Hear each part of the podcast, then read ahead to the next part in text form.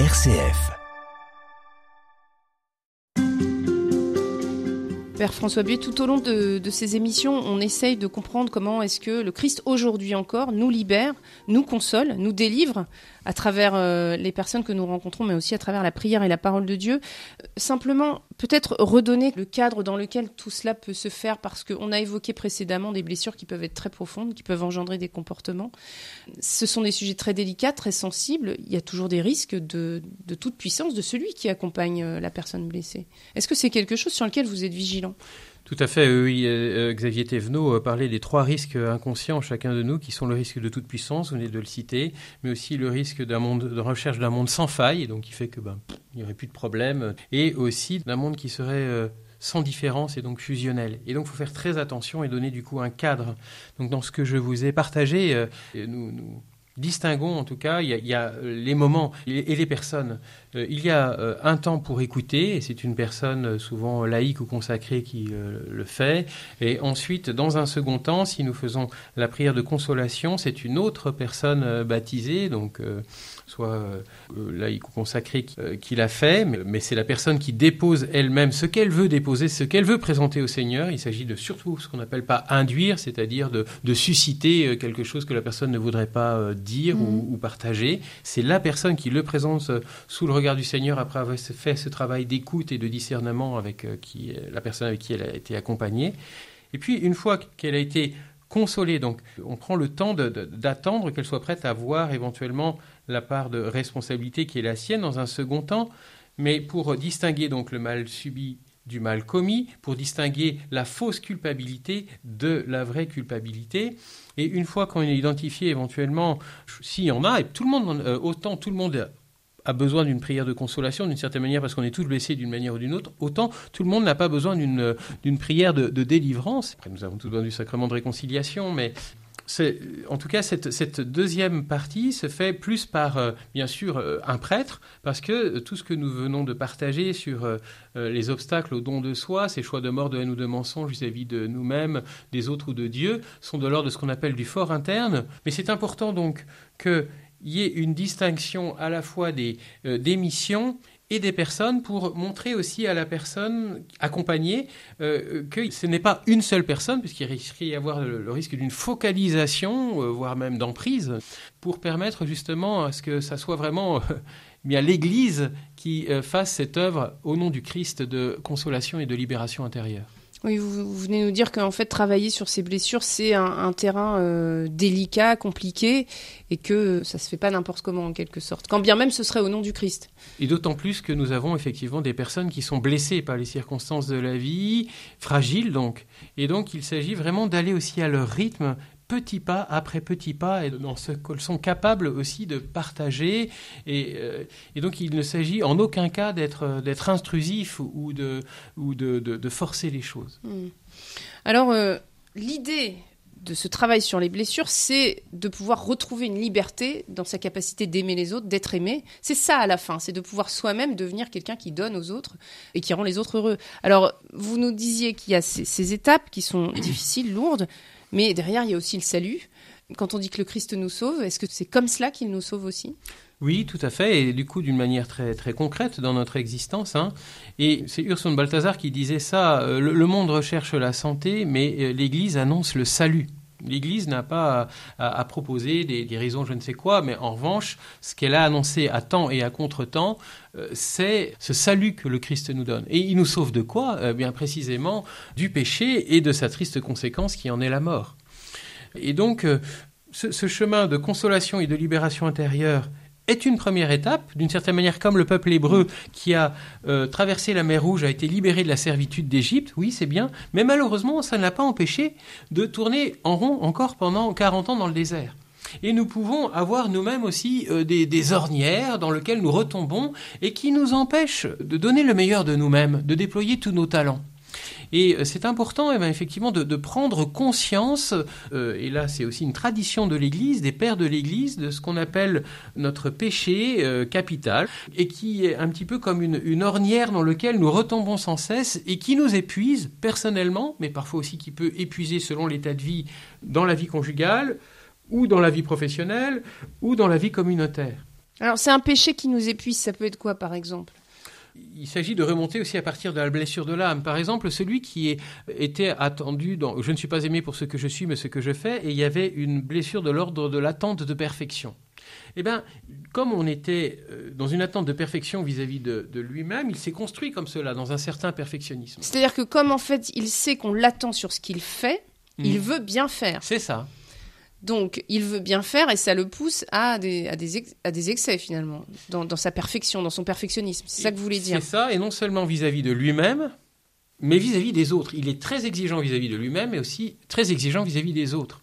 Quand il tond la pelouse, quand il y a des petites touffes qui dépassent, il est très énervé vis-à-vis de lui-même déjà. Mais quand c'est un autre qui tond la pelouse et qui laisse des petites touffes, alors là, il est encore plus énervé et ça monte encore plus, ça boue en lui intérieurement. Et justement, son péché capital, eh bien, c'est la colère. C'est le manque de compassion, le manque de douceur. Et euh, le chemin de sainteté, c'est la bonne nouvelle à laquelle il se rappelait, c'est le chemin vertueux, ce sera justement la douceur et la compassion. Mais c'est très important pour un profil comme celui-ci, justement, d'identifier ce péché capital, parce que habituellement, dans le sacrement de réconciliation, il avait tendance à plutôt dire oui, ben, j'ai mal fait mon travail, j'ai oublié la petite, la petite note en bas à droite, dans mon, euh, j'ai pas, j'ai mal fait la vaisselle, ou, mais c'est pas ça qu'on lui demande en fait. C'est plutôt qu'il puisse nommer sous le regard de Dieu, dans le sacrement de réconciliation, ben, je me suis mis en colère euh, vis-à-vis d'un de mes frères ou un de mes sœurs euh, parce que euh, il a fait des fausses notes à la répétition et je l'ai envoyé sur les roses. Euh, j'ai manqué aussi de, de- de- compassion et de douceur vis-à-vis d'une personne qui était dans une situation qui n'était pas tout à fait dans les clous, un peu irrégulière. Ou... Et voilà, c'est ça que je dois présenter sous le regard de Dieu. Et là aussi, comme le dit saint Thomas, dans le sacrement de réconciliation, non seulement le pardon de Dieu nous est donné, mais aussi la grâce pour mieux faire. Et donc l'aide pour mieux faire. Et c'est pas quelque chose du coup que je fais par moi-même à la force du poignet, mais je me reconnais pécheur, je reconnais ce fond de péché qui est en moi et je demande au Seigneur d'en être sauvé avec sa grâce, avec son aide.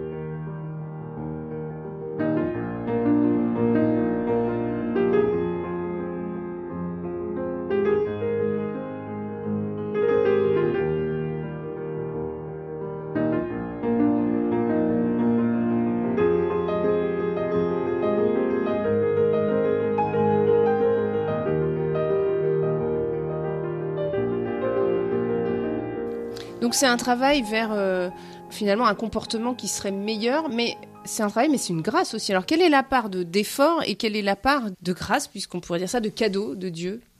Ben, ce qui nous est demandé d'abord, c'est euh, une forme d'humilité de nous reconnaître ce que nous sommes.